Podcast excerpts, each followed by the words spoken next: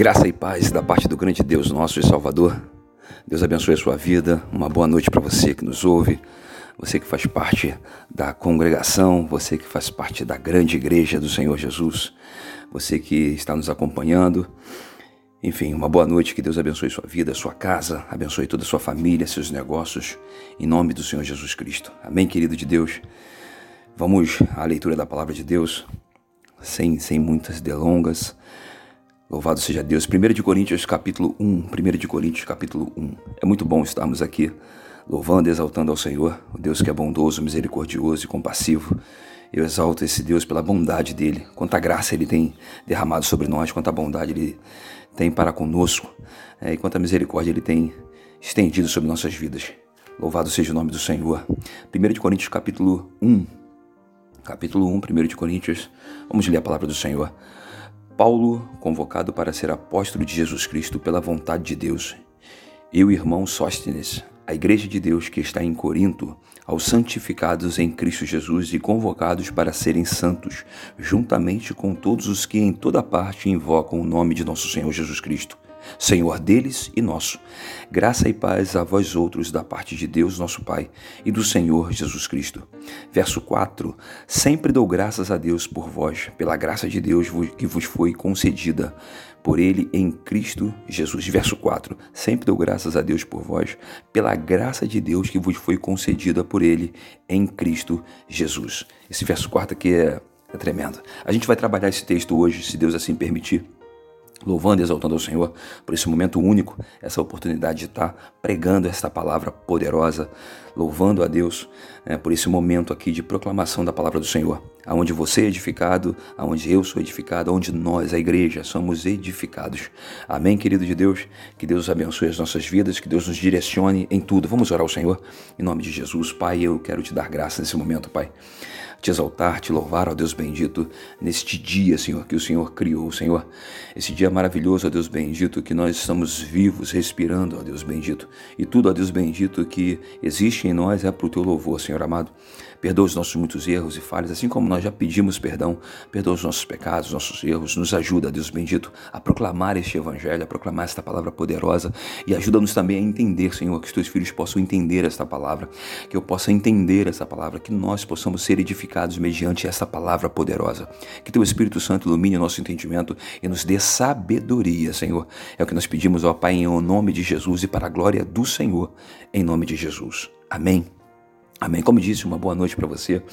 Que o Senhor ele ilumine o seu entendimento e que junto possamos crescer na graça e no conhecimento de nosso Senhor e Salvador Jesus Cristo. Sem mais delonga, o texto de 1 Coríntios capítulo 1, verso 1 diz Paulo, convocado, chamado para ser apóstolo. Como de começo das suas epístolas paulinas, Paulo sempre ele coloca aqui o seu chamamento Bem verdade é que se você for ler tanto primeiro ou segundo Coríntios, você vai entender que o apóstolo Paulo está defendendo o seu apostolado. Por que Paulo está defendendo o seu apostolado? Porque tinham pessoas que é, confrontavam o apostolado de Paulo, indagavam o apostolado de Paulo e colocavam em xeque o apostolado de Paulo. Mas Paulo é bem claro. E quando ele diz aqui né, convocado chamado para ser apóstolo, ele está falando do chamamento único que Cristo fez aos seus apóstolos. Se você pegar o livro de Atos, capítulo 1, verso 18 até o 22, você vai entender exatamente isso, é, que o Senhor comissionou alguns apóstolos. Apóstolo, a palavra apóstolo significa enviado. Então, aqueles que são enviados, é, até nessa época aqui tinham muitos apóstolos, mas apóstolos comissionados com essa comissão especial foram apenas é, 12 e depois Paulo entrou pelo por último, né? Ele mesmo diz em 1 Coríntios capítulo 15 como abortivo. Então, por mais que as pessoas questionassem o apostolado de Paulo, Paulo sim era apóstolo e apóstolo chamado por Jesus, comissionado por Jesus. E não somente isso, ele recebeu essa revelação da graça, essa revelação da morte, do mistério de Cristo. Ele recebeu toda essa revelação e de forma extraordinária, miraculosa, gloriosa, sobrenatural, Deus assim o capacitara, revestindo ele com o seu poder. Louvado seja Deus por essa escolha maravilhosa Deus é tremendo. No versículo 1 diz: Paulo, convocado, chamado para ser apóstolo, pela vontade de Deus. A gente entende aqui, querido, é, e é bom mencionar isso, que a vontade de Deus foi convocar, foi chamar o apóstolo Paulo. Essa palavra convocar, chamar, é interessante que ela está relacionada diretamente é, é, à palavra escolher, eleitos. Então, tanto o chamamento para a salvação quanto vocacional da parte de Deus, bem verdade é que é a vontade de Deus. É a vontade de Deus chamar o homem é, a servi-lo. É a vontade de Deus chamar o homem. O que eu quero dizer com isso, querido? Que quem te chamou não foi o pastor, não fui eu. Quem te chamou foi o Senhor, Deus Todo-Poderoso, em Cristo. Pela pregação desse evangelho, o Senhor te chamou. E por o Senhor ter te chamado, querido, por você fazer parte desse corpo, acredite, querido, Deus tem grandes coisas para você. Por mais que seus olhos não consigam contemplar, não consigam enxergar, não consigam ver, por mais que a sua mente não consiga refletir sobre o que eu estou falando nesse momento, porque é um momento complicado, por mais que você não consiga entender e nem ver nada da parte de Deus, acredite, a vontade de Deus, ela é estabelecida, será estabelecida e ela é estabelecida. Na verdade, ela é estabelecida antes da fundação do mundo e será estabelecida na sua vida de acordo com a vontade dele próprio. É ele é quem chama, ele é quem ordena, ele é quem capacita, ele é quem reveste, ele é quem envia, ele é quem supre, é ele quem faz todas as coisas. Por isso o Senhor te chamou. Cria nesse chamado. Chamado esse que você recebeu pela pregação desse evangelho maravilhoso. E Paulo continua, a vontade de Deus e o irmão Sóstenes. Quando se fala do irmão Sóstenes, você encontra o irmão Sóstenes lá em Atos 18, verso 17. E a primeira aparição desse irmão Sóstenes não é uma aparição muito boa, porque aparece ele sendo linchado, literalmente apanhando por conta de se relacionar com Paulo, se relacionar com a igreja de Deus. Sóstenes era um dos líderes, ou o líder, né, o, o, o chefe da sinagoga, e por conta disso Sóstenes é, acabou apanhando tomando, literalmente, desculpe o termo, uma coça. Né? A mamãe dava muito uma coça. Então Paulo tomou uma, é, Sóstenes tomou uma coça. E o apóstolo Paulo agora toma Sóstenes e leva Sóstenes nas suas viagens missionárias. Paulo escreveu essa epístola lá no capítulo 16, né, do próprio livro, você vai ver que Paulo estava em Éfeso. Paulo escreveu essa epístola e Sóstenes agora era companheiro de Paulo. Ok, amado? Só para a gente entender quem é esse personagem que surge aqui. É, uma outra coisa que a gente precisa entender foi o que levou Paulo a escrever essa carta.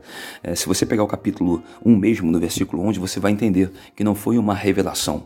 Né? Deus não parou Paulo no meio da rua e falou: Paulo, escreve uma carta a Corinto porque estão se desviando. Não, não foi isso. É, o Espírito Santo, ele usa as pessoas, ele tem os meios sobrenaturais e os meios naturais. E quais, foi, quais foram os meios naturais que Deus usou aqui para que Paulo escrevesse essa missiva? Para que Deus mesmo o inspirasse para escrever essa missiva. Verso 11 vai explicar para a gente. Caros irmãos, fui informado a vosso respeito pelos da família de Chloe, que existe discórdia entre vós. O que a gente entende aqui?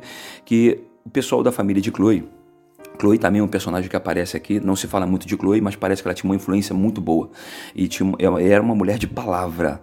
Tanto é que Paulo escuta o que a família de Chloe, né, provavelmente enviado por Chloe, fala, fala para ele e ele escreve essa missiva sem questionar. Né? Paulo não questiona, será que é, não é? Ou seja, eram pessoas de respeito, eram pessoas né, que faziam a diferença. Ok, amados de Deus? Então ele diz que foi informado pelas, pelos da família de Chloe que existe discórdia. Que tipo de discórdia era essa que estava acontecendo? Grupos começaram a surgir dentro da igreja de Corinto, grupos facciosos, grupo de facção, pessoas dizendo que eram de Paulo, que era de Apolo, de Pedro e até de Cristo, e eram difíceis né, de, de, de, se relacionar. Imagine você num lugar, uma pessoa falando, ah, eu pertenço ao presbítero de Jalma, e o outro falando, não, eu pertenço ao reverendo Kenginaldo, não, eu sou do presbítero Roberto, e imagine, como que a gente vai entender esse, esse negócio? É uma discórdia, uma facção, e isso estava ocorrendo exatamente nessa igreja aqui. E nós entendemos, querido, e vamos entender ainda mais, que nós não somos de homens, nós respeitamos e somos submissos a esses homens que Deus instituiu né, para liderar as nossas vidas. O rebanho de Cristo é liderado por homens, porém o sumo pastor vai se manifestar. E é dele que nós somos, amém, querido? Reverenciamos e respeitamos esses homens porque são autoridades que Deus colocou. E isso nos faz ser igreja gente vai falar sobre essa questão também. Isso nos faz ser igreja. Quando eu não respeito um homem né, que Deus instituiu, que Deus revestiu, que Deus consagrou, quando eu não me submeto a uma liderança que é uma liderança bíblica, eu estou indo contra a liderança de Deus. E logo eu não faço parte da igreja. Né? Eu sou um desigrejado. E por ser desigrejado, eu não faço parte da igreja de Deus. E a gente vai entender isso rápido aqui. Então, o versículo 1, eu encerro o versículo 1 falando Paulo convocado para ser apóstolo, chamado para ser apóstolo de Jesus Cristo pela vontade de Deus e do irmão Sóstenes. Então, tudo que Deus faz né, com respeito ao seu ofício, ele nos chama né, pela vontade dele para servir a Cristo Jesus, para servir a igreja. E o interessante aqui, o versículo 2 me chama a atenção demais aqui, amado irmão. Tem muita coisa para a gente meditar no versículo 2, mas o tempo não nos deixa. Mas eu quero entrar o máximo que que que eu puder. Versículo 2: A igreja de Deus que está em Corinto. Olha que tremendo esse versículo 2, querido. O que, que a gente aprende com o verso 2? Primeiro lugar, a igreja de Deus. O que, que a gente entende, amado? Que a igreja de Deus, a igreja não é de Paulo. Por mais que Paulo pastoreie, por mais que Paulo plante, por mais que Paulo faça qualquer coisa, ele mesmo vai falar no capítulo 3, versículo 6, eu plantei, Apolo regou, mas é Deus quem dá o crescimento. Por quê, irmão Jorge? Porque a igreja é de Deus. Irmão Jorge, quando a gente fala de igreja, ser de Deus, corre o risco da igreja né, perecer, da igreja parar, da igreja desviar, corre o risco da igreja não atingir o objetivo. Ah, querido, é claro, é claro que não.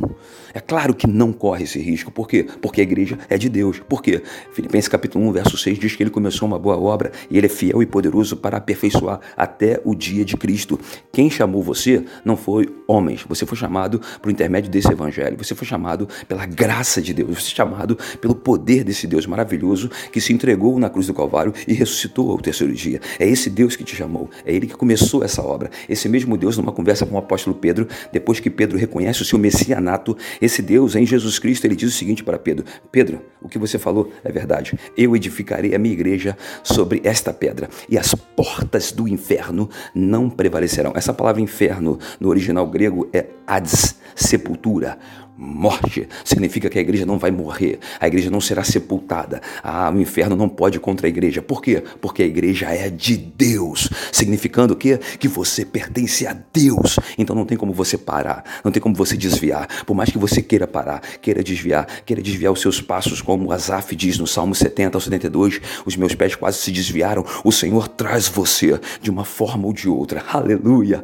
Glória a esse Deus maravilhoso e tremendo que tem esse propósito tremendo e não é um propósito, como eu sempre digo, que ele criou agora. Ele viu você, aí se apaixonou por você, que nem né, muitas musiquinhas ridículas e patéticas afirmam. Ele viu você, se apaixonou por você e aí escolheu você. Não, ele te viu sim, mas não agora, não hoje, não quando você o aceitou, não quando você o recebeu. Não, ele te viu antes que o mundo fosse mundo, antes que a eternidade se formasse. Deus viu você, Deus viu a sua igreja e por conta disso, segundo o seu beneplácito, segundo o seu consentimento, a sua vontade, ele agora com o seu propósito maravilhoso. Propósito esse que ele não buscou conselho com ninguém, com nenhum dos anjos, com nenhum dos homens. Ele, aleluia, na sua trindade santa, ele agora resolve enviar o seu filho. Ele pensa na salvação, o filho executa a salvação e o Espírito Santo confirma no seu coração, selando você para esse grande propósito. Deus é o Deus da igreja, ele é a cabeça da igreja, é em Cristo Jesus. Por isso que a igreja não se perde, a igreja não, não vai morrer, a igreja não vai parar e nem apostatar. Ainda que muitos venham apostatar, é a igreja visível. Mas é invisível, aquela que só Deus conhece. A invisível, aquela que foi selada, revestida, abençoada pelo poder do nome de Jesus. Acredite, essa é impossível, porque Ele é que vela pela sua vida. Aleluia! É interessante isso. Rapidamente eu estou falando sobre a igreja de Deus, eu quero ver o versículo 8. Olha o versículo 8 comigo. Ele os conservará. Olha o que a Bíblia diz no versículo 8 de 1 Coríntios, capítulo 1. Olha o que diz. Vamos ler junto.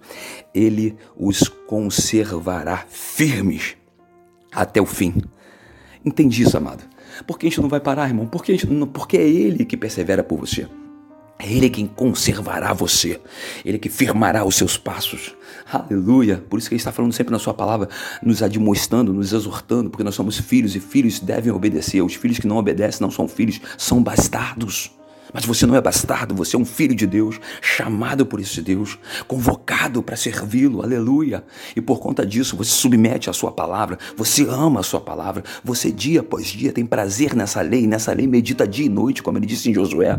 E por conta disso, amada, a sua fé, ela é acrescida, ela é renovada, a sua vida em Deus, ela é sempre restaurada em Cristo Jesus. E ainda, como sempre digo, que a figueira não floresça e a vide não dê fruto, e ainda que o produto da oliveira minta e nos currais não haja gado, sejam arrebatados independente de qualquer coisa que ocorra com você nesse momento de pandemia. Deus é o teu Senhor, Ele é o teu pastor, Ele é o teu refúgio, Ele é a tua fortaleza, Ele é a tua luz. Ele te chamou, Ele é o Senhor da igreja, Ele é o Senhor da sua vida.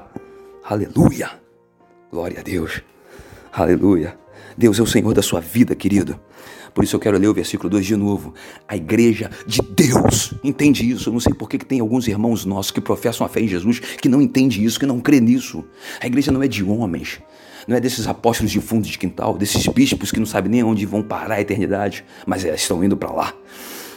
Ao encontro do grande juiz, A igreja não é de pastores, não é de presbíteros, não é de diáconos. A igreja pertence a Deus. Ele usa esses homens sim. Mas a igreja é dele. Amém, querido? Que não haja dúvida. Esse é o primeiro passo da mensagem que eu quero falar, o primeiro ponto que eu quero tocar. Dois, a igreja de Deus. Agora, olha que interessante, amado. Que está em Corinto. Isso aqui, lendo isso e ouvindo, eu fico maravilhado. Por quê? Porque, em primeiro lugar, a igreja é de Deus. E por ela ser de Deus, ela tem um lugar físico. Geograficamente, ela está situada em um local. Na, falando de Corinto, a igreja estava situada em casa, era em casa. Mas, irmão Jorge, então eu posso cultuar Deus em casa, eu posso servir a Deus em casa, não precisa ter uma igreja para congregar. Nesse momento de pandemia, é, a gente entende essa questão, porque a pandemia existe leis. Romanos 13 diz que nós nos sujeitamos à lei. É para sua saúde, é para sua vida, nós respeitamos. Até que se prove ao contrário. Beleza, partindo desse princípio, é, eu estou em casa sim, mas sendo pastoreado pelo meu pastor, sendo pastoreado pelos meus presbíteros, é, enfim, tenho contato direto com o presbítero de Jalma, ele não somente me pastoreia, como se preocupa comigo e outras coisas mais. É, enfim, nós temos uma igreja. Sim, nesse momento a gente não está congregando, fisicamente falando, mas existe um local no qual nós nos reunimos para congregar. O que eu quero dizer com isso, amado? Que a igreja de Cristo, ela tem um local. E se você faz parte da igreja de Cristo, você participa daquilo que a Escritura diz sobre ser igreja de Cristo. Porque o que é ser igreja de Cristo tem um local para congregar. Lá nós temos a ceia, que é o relacionamento, é a comunhão. A igreja de Corinto não estava vivendo a ceia de acordo com a vontade de Deus. E Paulo diz: Por isso eu não vos louvo. Porque quando vocês se ajuntam é para pior e não para melhor. Eu não vos louvo por isso. Ô oh, querido de Deus, eu queria que você entendesse exatamente isso que estar congregando, fazer parte de uma igreja local é bíblico. Rejeite toda a ideia de permanecer na sua casa quando acabar a pandemia. Rejeite toda a ideia de permanecer na sua casa quando Deus comissionar você, quando Deus chamar você para cultuá-lo, para exaltá-lo. Porque igreja só é igreja porque nós nos reunimos. Não existe essa questão de que eu sou a igreja. Ah, eu sou a igreja. Não está escrito isso que você é igreja. Nós somos templo do Espírito Santo. Igreja nós somos quando nós nos reunimos para adorar e exaltar, para cumprir aquilo que a Bíblia manda, os sacramentos de Deus. Nós temos uma série de situações dentro da igreja de Deus, onde você vai tomar ceia, onde você vai passar pelo batismo, quem é o pastor que está te orientando, te direcionando. Se você não tem essas coisas, se você não faz parte disso, se você não tem isso, acredite, você não faz parte da igreja de Deus. Torna a dizer, mas irmão Jorge, nesse momento a gente não está fazendo isso. Realmente, eu também não estou fazendo isso. Por quê? Porque estamos respeitando as autoridades até que a nossa igreja tem essa direção de voltarmos. Mas nós temos uma igreja. Geograficamente, nós temos um local que nós nos reunimos para adorar o Senhor. Por isso, querido de Deus, não faça parte do grupo chamado desigrejado. Faça parte do grupo chamado igrejado. Aleluia. Você está sendo igrejado agora, quando você está participando desse culto. Quando você participa do culto, querido, estamos ligados em Cristo Jesus. E pelo Espírito Santo, nós fazemos parte desse corpo, cuja cabeça é Cristo Jesus. Ele é a cabeça da igreja. E isso que nos faz ser igreja. Quando nós desviamos esse propósito, acredite, algo está errado. Nós não estamos nos submetendo à palavra de Deus. Por isso nós devemos ler, estudar, meditar nessa escritura sagrada. É ela que vai nos orientar, é ela que vai nos direcionar para que andemos de acordo com esse evangelho. Amém, querido de Deus? É isso que os apóstolos faziam. Eles se reuniam no partir do pão. Olha, os apóstolos e perseveravam na doutrina dos apóstolos. Depois que os apóstolos fizeram isso, a igreja continuou fazendo e até hoje nós fazemos. E quem é você? Tanta soberba é essa? Né? Que orgulho é esse de se desviar do propósito de Deus e falar, não, agora eu sirvo a Deus aqui porque eu sou a igreja. Quem disse para você? Com certeza foi o diabo, pai da mentira, porque a Bíblia não diz isso. Nós somos a igreja quando nós nos reunimos para congregar, para adorar a Deus. Hoje sim, você é templo do Espírito Santo. Se porventura você obedecer, Atos 5, verso 32, Deus dá o Espírito dele àqueles que obedecem. Romanos capítulo 8, versículo 9, examinai se o Espírito de Cristo está em vós. Está em vós, examinai se está. Porque se esse tal não tem o Espírito de Cristo, esse tal não é dele, não pertence a ele. Por isso nós temos que rever o nosso conceito todos os dias. E principalmente saber se nós estamos andando na verdade. Porque a igreja não é de homens, a igreja não é sua, meu irmão, minha irmã, a igreja não é minha. A igreja é de Deus. E se nós somos igreja de Deus, nós temos um local geograficamente para nos reunir. Vamos nos reunir para quê? Para adorar e bendizer aquele que é digno, para professar nossa fé em Jesus, né? para celebrar a ceia. E por aí vai, tudo que uma igreja deve fazer. Amém, querido? Isso não é coisa do sistema, não. É, alguns indoutos e iletrados afirmam que isso é coisa do sistema. Acredite, sistema da mente deles que eles criaram para ser desobediente. São egoístas, gananciosos e por aí vai. Pessoas que ensinam isso são egoístas, gananciosos. Pessoas que se enveredam disso foram enganadas e precisam ser alertadas para despertar. Tornando a mensagem, versículo 2, a igreja de Deus que está em Corinto. Então a igreja, ela é de Deus. Um, dois, ela está em Corinto, um local. É, geograficamente, ele existe um local. Agora que vem o X da questão. Aos santificados em Cristo Jesus. Olha que coisa linda, amado de Deus. É que quando eu, eu falo isso, eu penso naquilo que eu estudei, naquilo que eu escrevi. Tem muita coisa que eu escrevi, mas eu não entrei em nada ainda. Agora eu vou dar uma entrada rápida santificados ou santificação. A santificação ocorre em três níveis, querido. Em três níveis a santificação ocorre: no nível posicional, no nível processual, que é o progressivo ou progressiva, a santificação progressiva, e última, definitiva. A gente não vai falar da definitiva, e sim da, da posicional e processual ou pro progressiva. O que que né, os santificados aqui? Esse texto, santificados, você lendo esse texto sem o contexto dele, você acaba pensando dessa forma. Mas esse texto, no seu contexto, ó, santificados, é alguém que foi santificado, não é alguém que se santifica. Por que eu quero separar isso? Porque a santificação, essa, esses santificados, é alguém que foi santificado. É, a gente estudando aqui o texto grego, eu quero ler aqui o que, o que, eu, que, que eu escrevi, não tudo, né? É, os santificados. E quando a gente entende, fica mais fácil. Santificado, a palavra significa tornar santo, purificar e consagrar. Significando, amado, que o nosso Deus, ele nos santificou, ele nos consagrou para o seu louvor. Significando que Deus nos consagra, nos santifica, significando que Deus separa para você, para o uso exclusivo dele, para o louvor da sua santa glória. Ele é santo, santo, santo. Não tem como nós nos relacionarmos com um Deus santo sendo impuro, impuro, impuro. É o que nós somos, impuro, pecadores. É o que nós somos, imundos. Mas por intermédio do sacrifício de Cristo, o sangue de Cristo nos tornou puro, ou seja, nos purifica de todo o pecado. Mas, irmão Jorge, eu vivo pecando. Sim, este sangue continua tendo eficácia sobre a sua e a minha vida. Né? Porque aquele que diz que não tem pecado é mentiroso.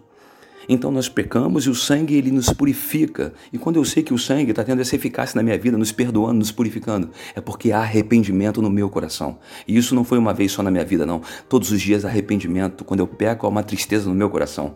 É, há uma indignação da minha parte contra o pecado. E por conta disso eu estou lutando contra ele. Isso é o processo de mortificação que está inserido no contexto de santificação. Romanos capítulo 6 vai explicar bem isso. A santificação. Paulo está falando da graça de Deus e aí alguns judeus provavelmente não, não entenderam e disseram o seguinte: pô, então estou na graça, eu posso pecar à vontade. Paulo diz: de maneira nenhuma. Nós que fomos mortos né, para o pecado, como viveremos nele? Então nós não vivemos mais no pecado, porém nós praticamos o pecado. A questão de praticar é cometer pecado. É bom? Não, em hipótese nenhuma, mas é o processo de santificação. Nesse contexto aqui, santificados é o próprio Deus que nos santifica pela sua palavra. Você lembra do texto de João 17, verso 17, na oração sacerdotal de Cristo? Cristo está orando ao Pai e ele diz: Pai, santifica-os na verdade. A tua palavra é a verdade. Salmo 119 diz que por meio da lei de Deus, ou seja, a palavra de Deus, nós somos santificados. Vários textos que eu poderia, eu poderia citar agora, mas eu não lembro deles né, e também não vou fazer isso. Né, vários textos da palavra de Deus que diz que nós somos santificados pela palavra de Deus. Por intermédio da palavra de Deus, 1 de Pedro, capítulo 1, verso 2 e 3, diz que pelo sacrifício de Cristo, o Espírito Santo purifica os nossos corações. Tudo está relacionado. A correlação desses textos vão apontar sempre para uma obra santificadora que Deus realiza em nós. Essa é a santificação que esse texto está falando aqui. Olha que tremendo. Por que, Jorge, está falando isso? Porque vão aparecer duas vezes essa palavra, tanto santificado como santo. Diz assim: a igreja de Deus que está em Corinto, aos santificados em Cristo Jesus, convocados para serem santos. Olha que coisa linda. Você foi chamado, Paulo foi chamado para ser apóstolo, você foi chamado para ser santo. É isso que você precisa tentar. E aí vem o que eu comecei a falar: santificação em três níveis: posicional, processual, que significa progressiva, e definitiva. Vamos falar a respeito da posicional. Que santificação é essa, meu irmão Jorge? É a santificação do passado, a santificação do presente e do futuro. Nossa, mais três, mais três. Mas vamos só focar na posicional.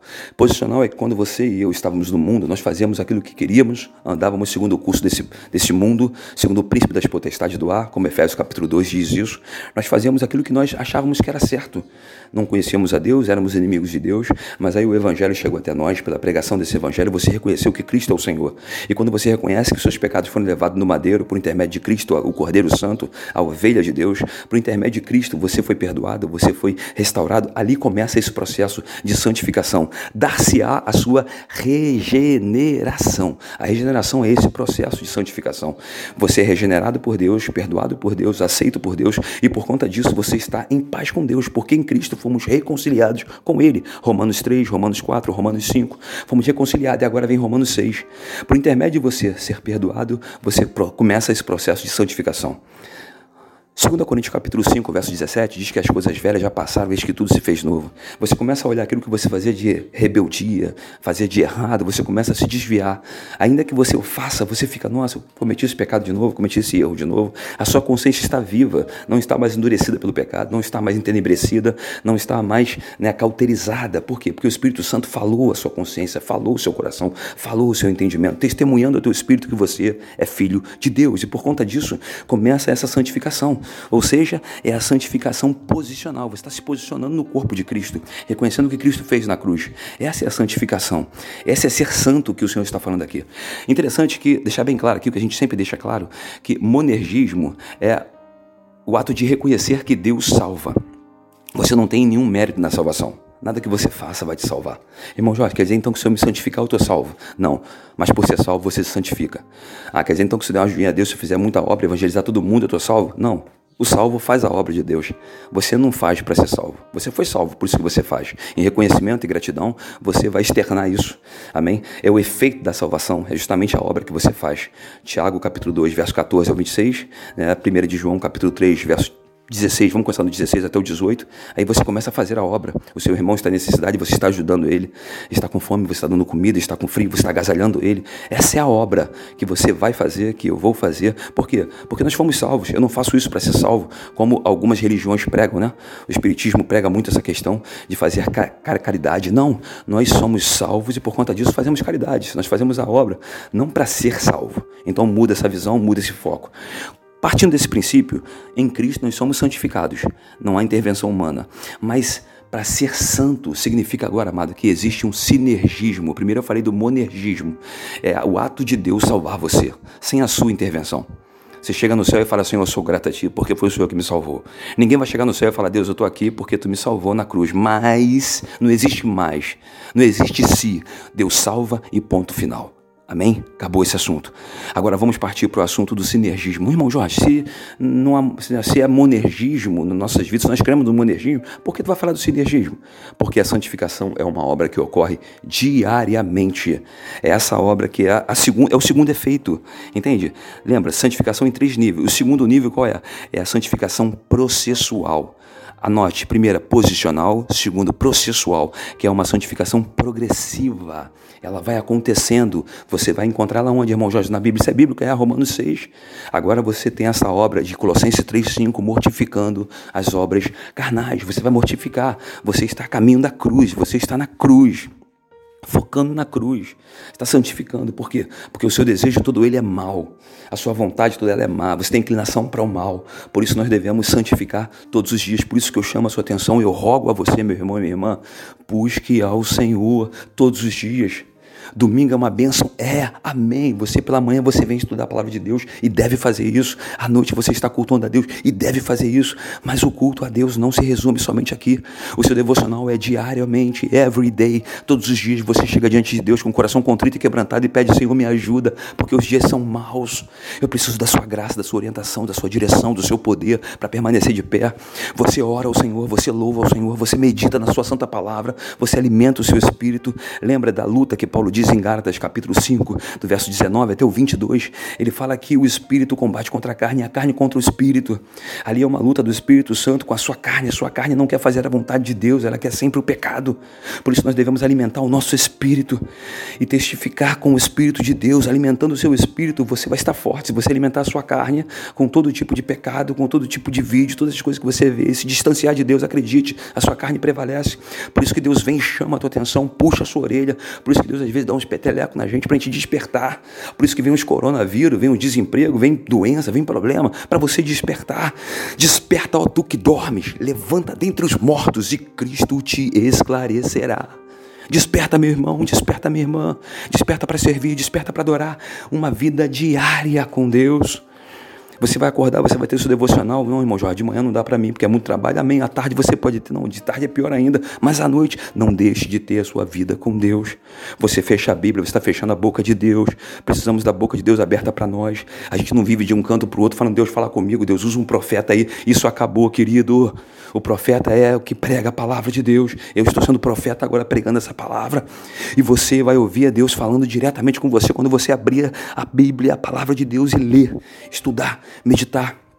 Tanto conosco, às quinta-feira, domingo pela, pela manhã, ouvindo domingo à noite quanto você e Deus no seu fechar a porta do seu quarto, como está em Mateus 6, Jesus falando, quando orares, entra para o seu quarto.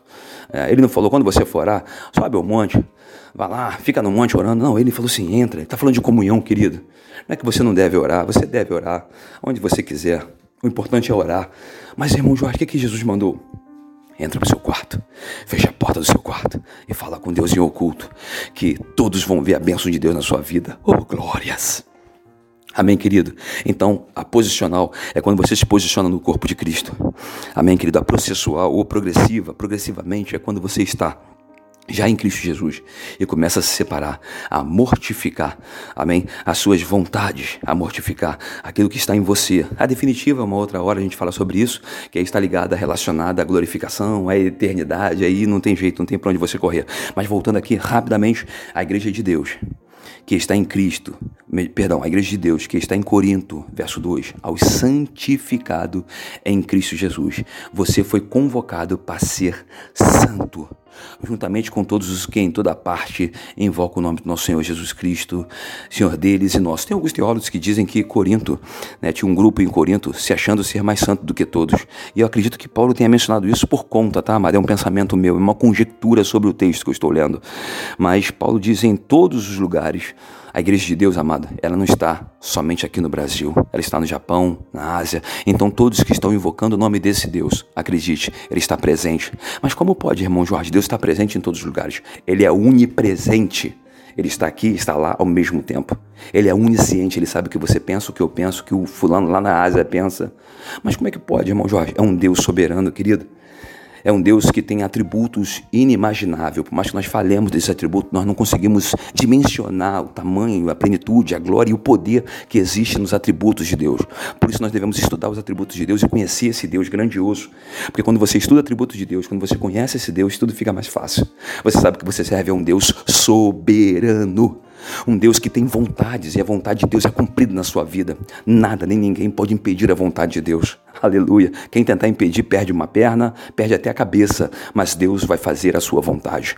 Isaías 43, versículo 13. Eu, eu sou o Senhor e fora de mim não há Salvador, e operando eu, ninguém impedirá. Jó 42, versículo 2 ao 6, Jó fala exatamente isso. Bem sei eu que tudo pode, e nenhum dos seus planos serão frustrados. Esse é o Deus que eu e você servimos.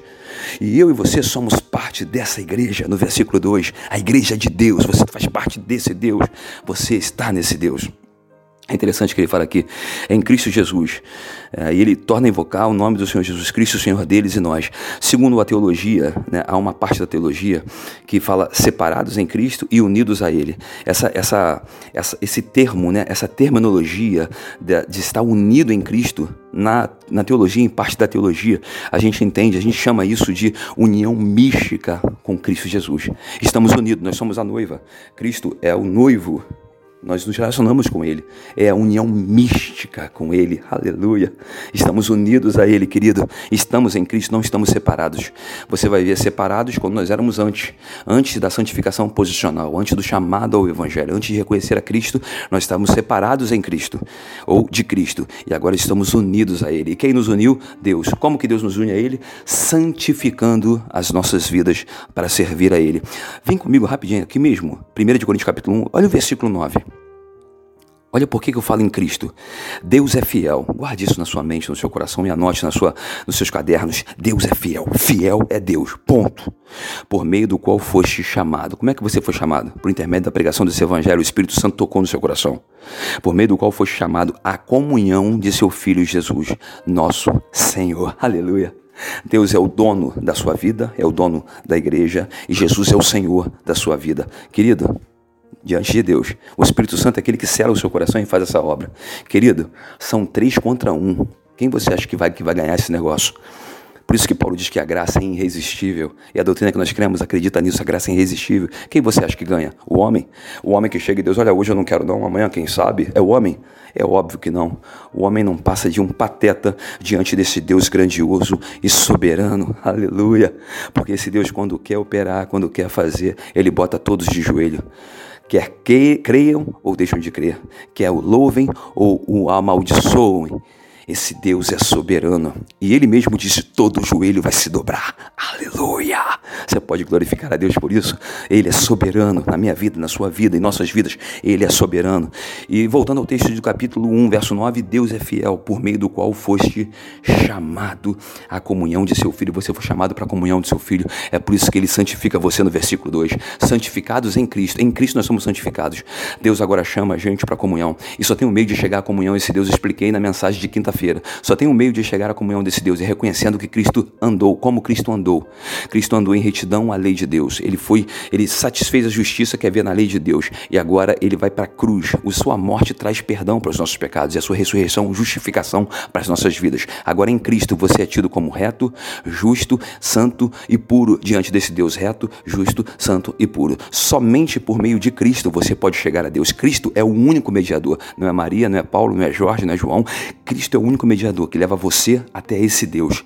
É por intermédio de Cristo que nós entramos com ousadia e intrepidez. Não precisamos mais matar bicho nenhum, matar animal nenhum, sacrificar animal nenhum, porque o Santo Cordeiro de Deus, que tira o pecado do mundo, já foi imolado pelo próprio Deus. E Deus aceitou esse sacrifício como perfeito, pagou as nossas, nossas dívidas a Deus por intermédio né, do seu sacrifício, as nossas dívidas, nossas, nossas contas, a, a cédula que era contra nós, Colossenses 2,14, ele riscou e cravou bem na cruz. Tudo Cristo fez por mim e por você você. Nós só temos que estar em Cristo Jesus. Deus nos santifica para estar em Cristo Jesus, para estarmos como igreja do Senhor, para intercedermos, para buscarmos. Tudo isso em nome de Jesus, por meio dele. Verso 3 Paulo vai um, dois, e no verso 3 ele dá sempre a bendita bênção.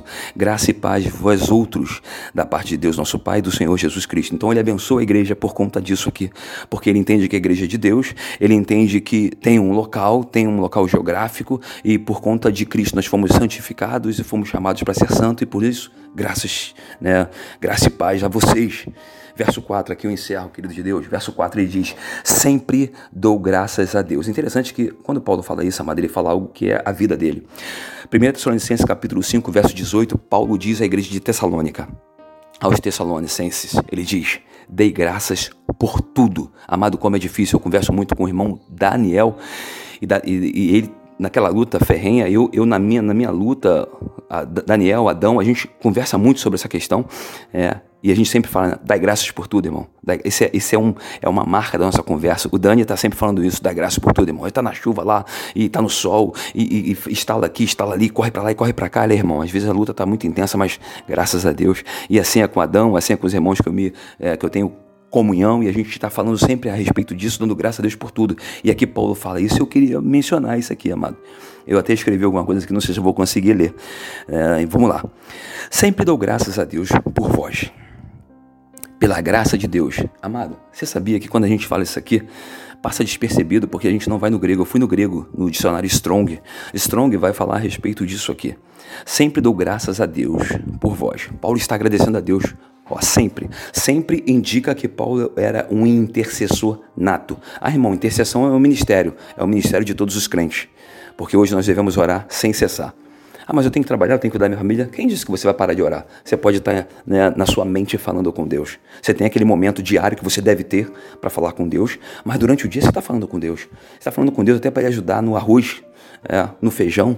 Até nisso você fala com Deus. Eu falo com Deus em tudo, amado. Com, toda hora eu estou falando com Deus. Eu estou fechando uma venda, tô, Deus me ajuda para fechar essa venda. Acabei de fechar, Senhor, obrigado porque eu fechei essa venda. Aleluia. Enviei o pedido, obrigado. No outro dia eu agradeço a Deus porque o pedido chegou no cliente. Porque a venda só fecha quando o cara paga o pedido que ele, que ele, que ele fez. Aí o cara pagou, Senhor, obrigado que ele pagou o pedido. Não está inadimplente. Entendi. Em todo momento você está dando graças a Deus, em todo momento você está falando com Deus. Se você não tem esse costume, esse hábito, começa a ter. Por quê? Porque Paulo diz que, é, 1 Coríntios 5,18, que dei graças a Deus por tudo, em todas as coisas.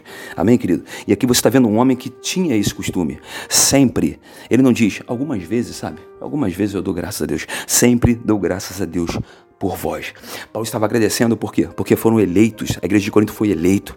A igreja de Corinto foi santificada. Ela estava em Cristo com meio às tribulações, meio aos pecados, os problemas. Eles eram santificados por Deus. Havia um grupo ali que a igreja invisível fazia parte desse povo, povo eleito de Deus. Independente se tinham pessoas de mau caráter no meio, independente se tinha joio envolvido com trigo, independente se tinham peixes maus que foram colhidos, uma hora vai ser separado isso. Por isso você não deve se preocupar com fulano Beltrano que está fazendo, deixando de fazer. É você. Todos podem, você não.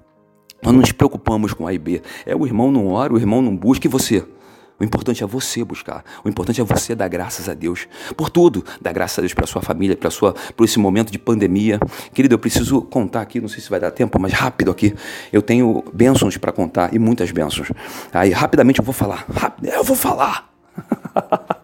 Senão eu acabo não falando, querido.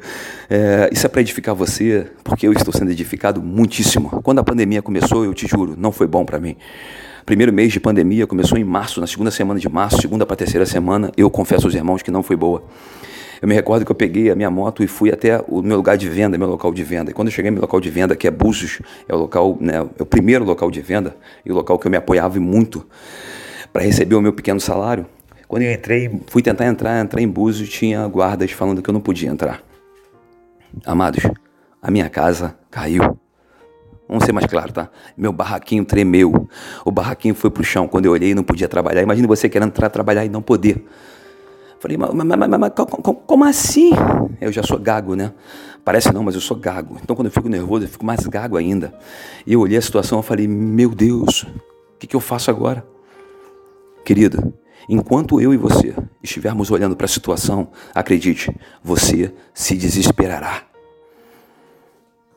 Enquanto eu olhei para essa situação de pandemia, eu comecei a me desesperar e falei: Senhor, o que, que eu vou fazer, Senhor? Primeiro mês eu consegui pagar o carro e a moto e as contas. No segundo mês ainda tinha um resíduo, ainda, ainda consegui pagar. Mas no terceiro mês, querido, explodiu. Eu não tinha dinheiro para pagar o carro, não tinha dinheiro para pagar a moto. Graças a Deus sobrou um dinheiro para pagar luz, água, essas coisas. Mas aí veio a situação. E todos os dias o meu telefone tocando, todos os dias alguém me ligando. Seu Jorge, é, o seu carro está atrasado a segunda prestação. A sua moto está atrasada a segunda prestação. Seu Jorge, você quer devolver o seu bem? Eu falei, não, não quero devolver meu bem. Eu não comprei para devolver, eu comprei para pagar e vou pagá-lo. Não, seu Jorge, é, seu Jorge, seu Jorge, seu Jorge, eu já triste. E todos os dias, amado, eu olhando aquela situação e meio que inerte. Muitas das vezes estava inerte a situação. E aí eu comecei a viver aquilo que eu prego. Eu falei, Deus, eu preciso me concentrar em Ti, focar em Ti. As mensagens que eu prego, perceba, eu falo exatamente isso, foque em Deus. Porque se tu focar na situação, querido, eu sei o que é isso. A gente perde o foco de tudo. Eu comecei a buscar a Deus em nome de Cristo Jesus e clamar ao Senhor. E amado de Deus, escute o que Deus faz, fez e fará. Quando completou agora cinco meses, ah, eu orando ao Senhor diariamente, todos os dias pela, pela manhã, Senhor. Eu, eu não sou 71, eu não sou caloteiro, me ajuda, Senhor, me ajuda, me abençoa, Senhor. De dois meses para cá as coisas começaram a mudar, de dois meses para cá as coisas começaram a entrar no eixo, e Deus começou a abençoar. Deus estava me mostrando, está mostrando a você que nós não dependemos de búzio, não dependemos de cliente, não dependemos de governo, não dependemos de prefeitura, não dependemos de homem, dependemos dele. E ele está mostrando para mim, para você, para a igreja dele nessa pandemia, que nós dependemos dele. Por que, que a gente depende tanto das pessoas? Dependemos de Deus, nós contamos com as pessoas, sim. Né? Nós necessitamos sim de ajuda, sim, é óbvio. Mas a tua dependência está em Deus, porque se Ele cortar o ar que você respira, você já era, eu já era. Se Ele tirar as minhas pernas, não ando, querido. E aí, o que eu vou fazer? Ah, amado de Deus, dependa somente dele. Eu comecei a buscar Deus em oração, a buscar Deus em oração. A minha moto estava com quatro prestações atrasadas, ia cumprir a, quinta. O carro com quatro ia cumprir a quinta. Esse mês agora que passou, eu orando ao Senhor, o Senhor entrou com providência, além da minha área melhorar, melhorar 100%, 200%, além das coisas começarem a fluir, algo extraordinário aconteceu, porque me ligaram para fazer um acordo, um acordo que estava me, me beneficiando e muito. Aí eu fui pro joelho e falei, Senhor, como eu arrumo esse dinheiro agora para re, resolver esse problema de acordo? Aí liguei pro meu patrão, pro meu amado patrão, conversando com ele, eu falei, patrão, se o senhor não tiver esse dinheiro, não tem problema algum. E ele tinha o dinheiro, e ele falou, Jorge, amanhã está na sua conta. E, enfim, amanhã está na sua conta, como você vai, você vai pagar? Não falou nada de como eu vou pagar, como é que vai ser a situação. Amanhã está na sua conta, ainda brincando comigo. Bom, para finalizar a situação, amado, antes de falar com seu patrão, antes de falar com o governo, antes de falar com homens, fale com Deus, porque se Deus não quebrantar o coração de homens, acredite, Acredite, não vai acontecer. Mas por que você está falando isso, irmão Jorge? Porque eu tentei pegar um dinheiro com o meu patrão no começo desse ano. E sabe o que aconteceu? Não, não, não tem como. Não tem como. Se não tinha como quando as vacas estavam gordas, imagine agora que as vacas estão magras. Mas agora é que teve como. E esse dinheiro foi, não foi muito, foi o suficiente para poder acertar a moto e acertar o carro. Bom, moral da história, querido. Graças eu dou, meu Deus, graças eu dou ao nosso Deus, porque todos os dias Ele é bom. Ele não é bom hoje, amanhã não. Ele é bom todos os dias, Ele não muda. Isso faz parte dos seus atributos. Ele é imutável, ou seja, o atributo da imutabilidade. Deus não muda. E por conta disso, Ele supra as necessidades. Concluindo, eu não devo mais carro, eu não devo mais moto, ninguém me liga para cobrar. Louvado seja Deus. Aleluia. Louvado seja o nome do Senhor. Aleluia. Entende isso, amado? Quando Paulo diz: Dou graças a Deus sempre por vocês, aleluia. Você deve aprender a dar graças pela tua situação, pelo teu problema e aprender a focar somente em Deus. Senhor, por onde eu vou, Senhor, não saia andando, não, não saia pegando qualquer caminho, não. Pergunte a Deus para onde você vai, como você vai, o que você vai fazer. Nosso problema é logo fazer as coisas. Não, agora que o banco me ligou, eu vou ligar para o patrão e resolver o problema. O patrão vai falar: não tem dinheiro, porque não tem dinheiro. Mas se Deus está no negócio, querida, você vai recorrer e a porta vai se abrir. Não são as portas que se abrem, porque se portas forem abertas, você não sabe qual a decisão tomar. Então, como está em Apocalipse capítulo 3, ele abre a porta. E a porta foi aberta certinha, querido. Uma porta que não vai ter juros, uma porta que eu não preciso me preocupar agora, ou melhor, este ano. Deu para entender? Deus faz tudo certo. Aleluia. As coisas começaram a fluir, as coisas começaram a andar. Glória a Deus, porque Deus é Deus. Foque em Deus, não foque na pandemia. Foque em Deus, não foque no problema. Foque em Deus. Aqui eu encerro, sempre dou graças a Deus por vós, pela graça de Deus que foi concedida por Ele em Cristo Jesus. No versículo 4 aparece duas vezes a palavra graças. Eu vou falar aqui no grego, tá, amado? Mas não escuta o grego, não, tá? A palavra graças com S no final significa eucharisteu ou eucaristeu. Eucharistos Eucharisteo. É uma palavra que deriva da Eucharisto. Eu sei que você está rindo aí, pode rir. Ser grato. Essas graças aqui, ó, né, tá relacionado também à Eucaristia, né? Essas graças aqui é ser grato, expressar gratidão. Paulo aqui está sendo grato. Paulo aqui está expressando gratidão, dar graça, agradecer. Essa é a palavra que aparece aqui. Mas, irmão, por que você está dando aula de, de graça? É de graça mesmo. Eu recebi de graça, de graça eu tô dando. Vamos lá?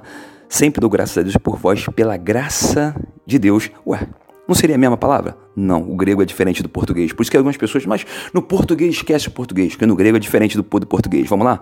Graças é ser grato, expressar gratidão. E graça, quando está relacionada a Deus, é charis significa generosidade. Eu quero ler aqui: generosidade, ou seja, Deus é generoso para com seus filhos. Como gratificar, Deus gratifica, Deus é generoso. Eu quero ler aqui o que eu escrevi no grego. Mas é no português, amado. Fica tranquilo que você não vai morrer de rir agora. Através de modos ou atos, abstrato ou concreto, em sentido literal, figurado ou espiritual, particularmente a influência divina sobre o coração e seus reflexos pela vida. Olha que coisa tremenda.